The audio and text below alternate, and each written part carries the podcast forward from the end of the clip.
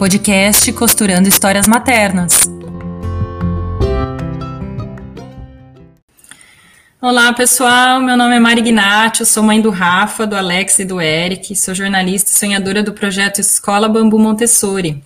Atualmente a gente mora nos Estados Unidos devido ao trabalho do meu companheiro que nos proporcionou realizar esse grande sonho, essa vontade de mudar com a família toda para outro país.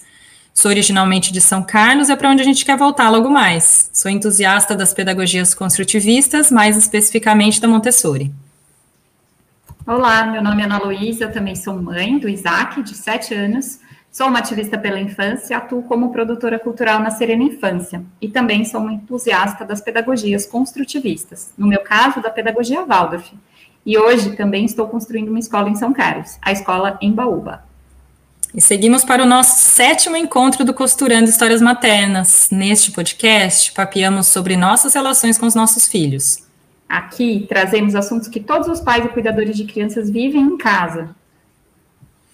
Nossa intenção aqui não é dar dicas ou criar modelos, mas contar para vocês, como nós mães, que adotamos métodos construtivistas com nossos filhos, mesmo utilizando abordagens diferentes, lidamos com as questões que vocês também compartilham aí na casa de vocês. Vale lembrar que, assim como vocês, nossos dias têm altos e baixos, e nossas relações com nossos filhos também. A vida é assim, não é mesmo? Nos dias ruins, a gente respira, se precisar, a gente recorre à rede de apoio, respira de novo, reflete e aproveita para aprender a transformar o que deu errado para algo mais construtivo.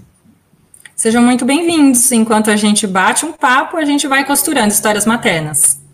Aqui vamos trazer vivências nossas baseadas em Maria Montessori e Rudolf Steiner Vamos deixar aqui na descrição do podcast links para quem quiser saber mais sobre esses dois métodos construtivistas. E antes de a gente começar, muito obrigada a todos que enviaram críticas e sugestões, valeu mesmo. Podem escrever para a gente pelos nossos Instagrams, Serena Infância e Bambu Montessori. Então, vamos papear. Hoje vamos trazer mais um tema da série que fala da preparação do ambiente. Vamos conversar sobre a importância da natureza. Quem tem quintal em casa e mora em um lugar com tempo bom, né, Ana, sabe que como é importante para as crianças dar uma saidinha, brincar perto das plantas, das árvores, dos animais. Os nossos três filhos adoram voltar da escola, inventar uma brincadeira, criar poções mágicas, explorar o quintal. Brincam com esquilo, isso o tempo ajuda, a mangueira faz parte da farra e eles se divertem. É o momento deles, né, o espaço deles, aventura livre, livre de paredes. Também gostamos muito de, de parque, tem bastante parque aqui perto de casa. É, para ir e voltar da escola, passamos de bike por um parque. Alguns dias depois da escola, a gente vai para outro parque que fica uma quadra aqui de casa. Aliás, ontem a gente estava lá e estava um tempo bom, assim, de sol, estava tão cheio, acho que estava. E assim, como é grande, tinha espaço para todo mundo colocar o seu tapetinho, né, e curtir o, o sol, que é um pouco raro por aqui, e o verde, né? E todo aquele movimento que o pessoal estava há tanto tempo sem ver, né? Fim de semana a gente vai também para outro parque que fica perto aqui da, de casa, que tem um lago. Às vezes a gente leva lupa, leva corda, leva outros apetrechos, né? Que temperam a imaginação aí da criançada. A gente também leva várias comidas para um piquenique, toalha, leva livro, e claro, a gente volta com um monte de graveto, né? A gente tem uma coleção aqui do lado da porta de entrada, que a regra é deixar para fora os, os, os, pedacinhos de pau, pedra, então a gente tem uma coleção em cada andar da escada aqui.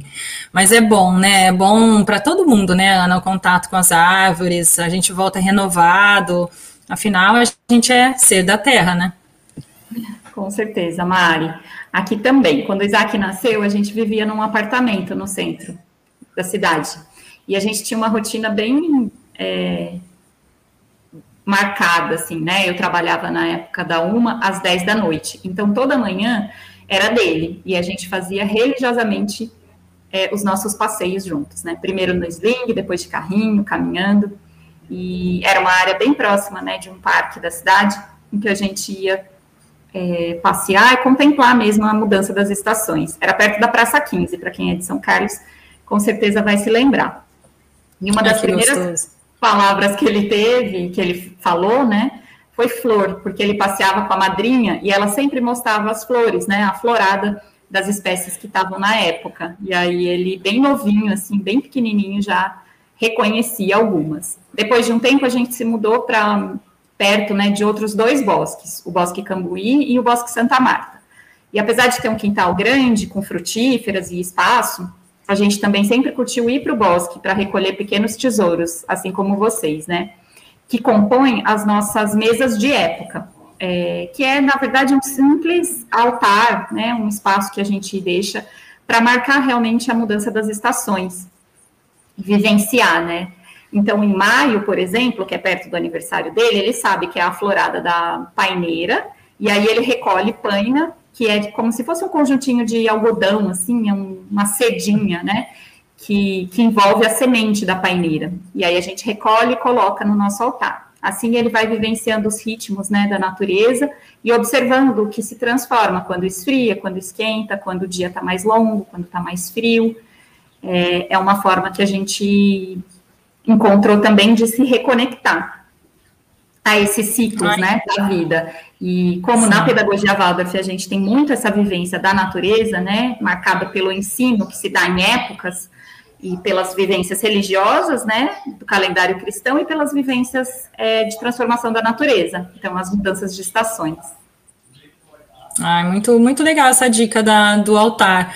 Os meninos têm na, na escola e, e aqui em casa a gente não tem. E é muito legal isso mesmo, porque você traz para dentro de casa, né, essas é, diferenças das estações, né? O que, que, que você observa na natureza, você traz para dentro de casa, né? É muito legal essa dica para a gente trazer também para dentro de casa, né? E, e aprender mais com os processos da natureza mesmo.